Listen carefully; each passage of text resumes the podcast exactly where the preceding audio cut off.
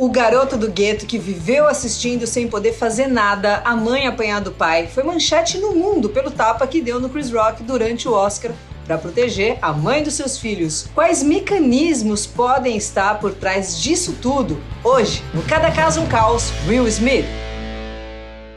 Olá, eu sou a Luca, tô no último ano de psicologia, sou locutora da Rádio Rock desde os anos 90 e aqui a gente une, né, esses mundos aí, música, biografia e psicologia. O apoio é da Music Dot, a melhor escola online do Brasil. Assim, eles são demais, por isso que eu sempre comento aqui sobre a Music Dot. A filosofia deles é que qualquer um pode aprender a tocar um instrumento e eles são profissionais em te ensinar. Tem metodologia própria, professores que cumprem expediente, tiram as suas dúvidas, não te deixam no relento ali, perdido e você que lute. Nada disso. Tiram suas dúvidas e não soltam a sua mão. Eles são muito legais e tem desconto pelo link que tá na descrição. musicdot.com.br barra promoção barra Luca.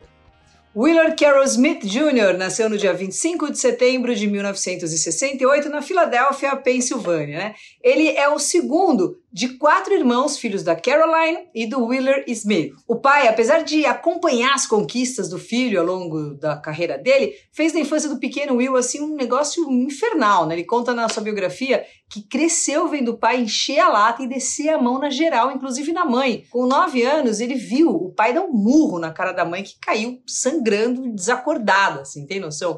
E isso mudou para sempre a vida do Will, que se sentia profundamente culpado por não conseguir defender a mãe. Ele diz que isso contribuiu muito para a criação da persona irreverente e brincalhona do Will Smith que a gente conhece. Ele conta que fazia essas palhaçadas todas assim para manter o pai entretido, assim ele não machucava ninguém em casa. Então ele usava o riso e a diversão como um modo de sobrevivência. Ele falou o seguinte: se eu for rico e famoso, se eu for o melhor dos melhores, meus pais não ficariam chateados, meu pai ficaria na boa, todos ficariam a salvo e eu não me machucaria mais. Tanto que ele usava todo esse charme, vamos dizer assim, né, para se livrar também das bagunças na escola. Daí que veio o apelido The Prince. Na mesma época, o Will já estava de cabeça no rap, assim, tipo, com feras do nível de Grandmaster Flash, assim, e com 12 anos já arriscava umas rimas próprias, sempre com aquele tom engraçado, diferente do que rolava na época. Aos 16 conheceu o DJ Jeff Towns, né, viraram BFFs, e começaram a fazer um som juntos. Daí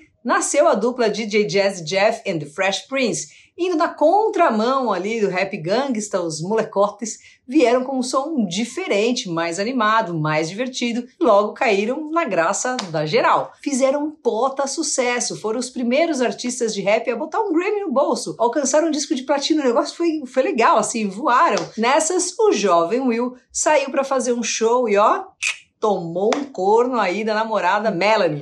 E ele, que nunca tinha tido outra mulher na vida, começou a a rabiscar geral ali, né? Ou nas palavras dele, fui completamente transformado em hiena do gueto. Eu fiz sexo com tantas mulheres e foi tão desagradável que desenvolvi uma reação psicossomática, ele disse, ao ter um orgasmo. Isso literalmente me fazia engasgar e às vezes até vomitar. Em todos os casos, porém, eu esperava que essa bela estranha fosse aquela que me amaria, que faria essa dor ir embora. Já na carreira profissional, Will estava voando, né? Tinha acabado de assinar para estrelar sua própria série, a famosíssima Maluco no Pedaço. Todo esse sucesso na música e agora também na TV mexeu com a cabeça dele, fazendo o ego inflar, né, mais que bonecão de posto. Por isso, a treta homérica que ele teve ali com a tia Vivian, a atriz Janet Huber. Eles ficaram ali sem se falar por 30 anos, tipo, sem falar mesmo, sem trocar uma palavra, de mal total. Foi feio o negócio. Em 92, meteu o casório com a atriz, a Sherry Zampiro, que conheceu no set da série Different World. O curioso ali é que ele tinha ido lá para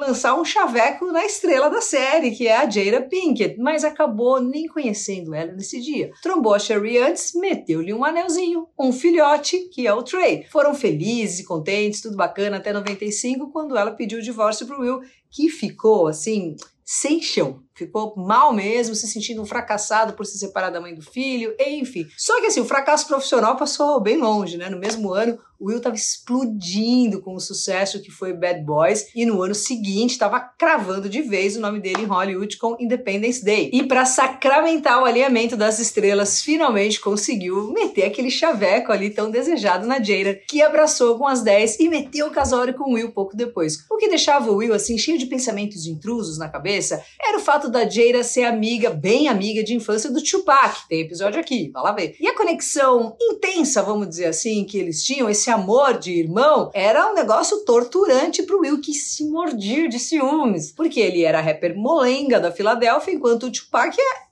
era o Tupac, era o rapper dos rappers, né? A imagem da perfeição ali. E era assim que o Will queria ser visto pela Jada. Nem mesmo o sucesso avassalador que ele atingiu nos anos seguintes conseguiu arrancar essa insegurança aí, né, do rapaz. Nas palavras dele, lá no fundo, eu ainda era um molequinho inseguro querendo a aprovação da Jada. Se ela não me desse essa aprovação, o dragão vinha à tona. Foi a dona Jada que fez o Will perceber o tamanho do seu ego.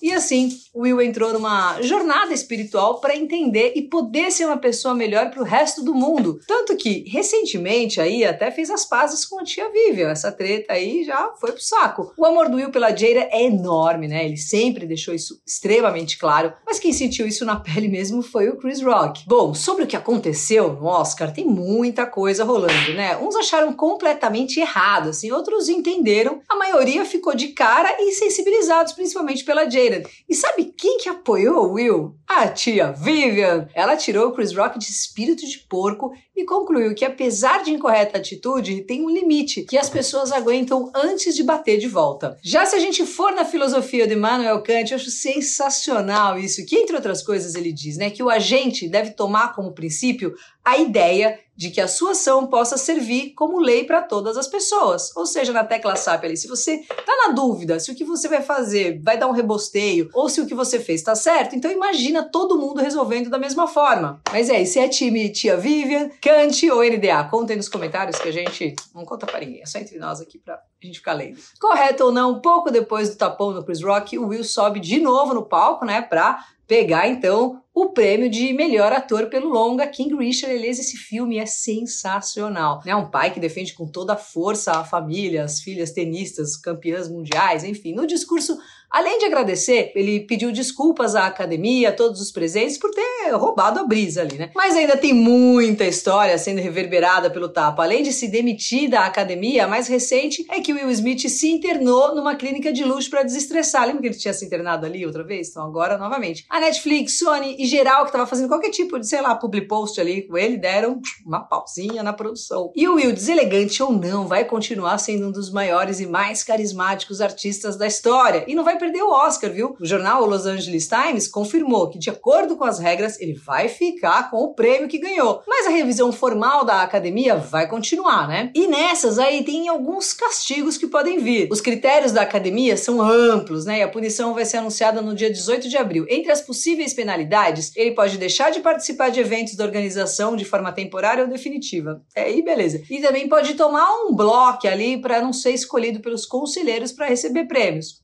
Ele já ganhou um Oscar. E não é a primeira polêmica que envolve o Power Couple, não. Lembra que em 2020 eles assumiram ter um relacionamento aberto? Então, a Jada, inclusive, teria namorado o rapper August Alsina por tempão, assim, alguns anos. Tudo ali conversadinho, viu? Combinado, sem crise. A internet, para variar, desceu o pau, acabou com o casal, falou várias da Jada, tirou o Will de corno e por aí vai. Mas a real é que nada tira o brilho dele e nem da talentosíssima família. A filha Willow tá vindo aí com tudo nessa nova onda do pop punk, apadrinhada pelo nosso querido Travis Barker do Blink-182, tem episódio aqui também sobre ele. O Jaden, como pai, é rapper, né, e ator e diz que tá no paro aí para interpretar o Miles Morales num futuro Homem-Aranha. A Jada continua seus trampos como atriz, roteirista, produtora, tava aí no Matrix 4 recentemente vai que vai. Bom, para falar sobre isso tudo com um olhar psicológico, vamos ver ali o gente fina, psicólogo, professor, guitarrista, vai lá na canela, hein? Davi Flores, fala aí, Davi.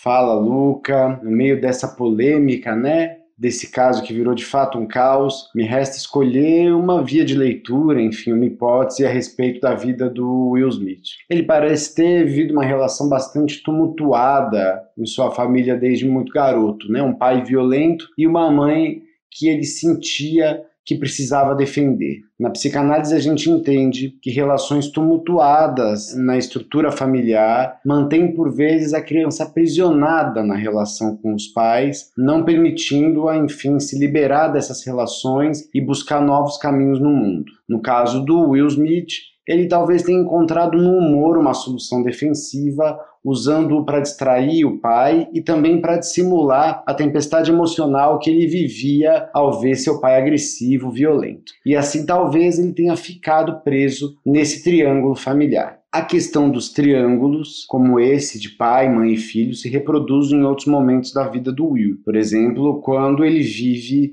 uma traição e ela resulta numa compulsão sexual na tentativa de curar a ferida que se instalou com ciúmes, com a rivalidade, com o sentimento de rejeição. Mais adiante, outro triângulo. A Jair, a esposa do Will, e o Tupac, grandes amigos entre si, levando o Will mais uma vez a encarar um tipo de casal se sentindo diminuído, como se não fosse páreo diante desse outro homem, o grande Tupac. Levando em consideração todo esse passado, a provocação do Chris Rock na festa do Oscar parece ter sido uma reedição de uma cena bastante antiga, uma configuração muito sensível na história do Will. Um homem agressivo e uma mulher que o Will sente que tem que defender. O humor defensivo que o Will usava na tentativa de evitar que seu pai agredisse sua mãe dá lugar ao tapa, aquilo que talvez ele sempre quis realizar e não pôde em sua infância. O Chris Rock talvez sem perceber, se tornou um personagem antigo da vida do Will. Claro, há questões sobre o quanto a piada merecia o supapo que o Chris Rock levou. Quanto a isso, um filósofo da linguagem britânico chamado John Langshaw Austin aponta que as palavras não são apenas palavras, mas que por vezes elas são performativas, funcionam como ações no mundo concreto. Nesse sentido, não devemos simplesmente olhar as palavras como um som, ondas que se dissipam no ar, mas como atos, ações com efeitos reais e concretos. Nessa perspectiva,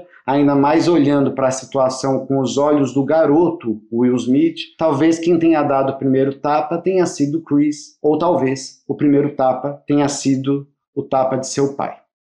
Um beijo, Luca, valeu! Muito legal, né? Curtiu? Se sim, comenta, compartilha, passa pra frente, me segue no Insta que semana que vem tem mais. Valeu!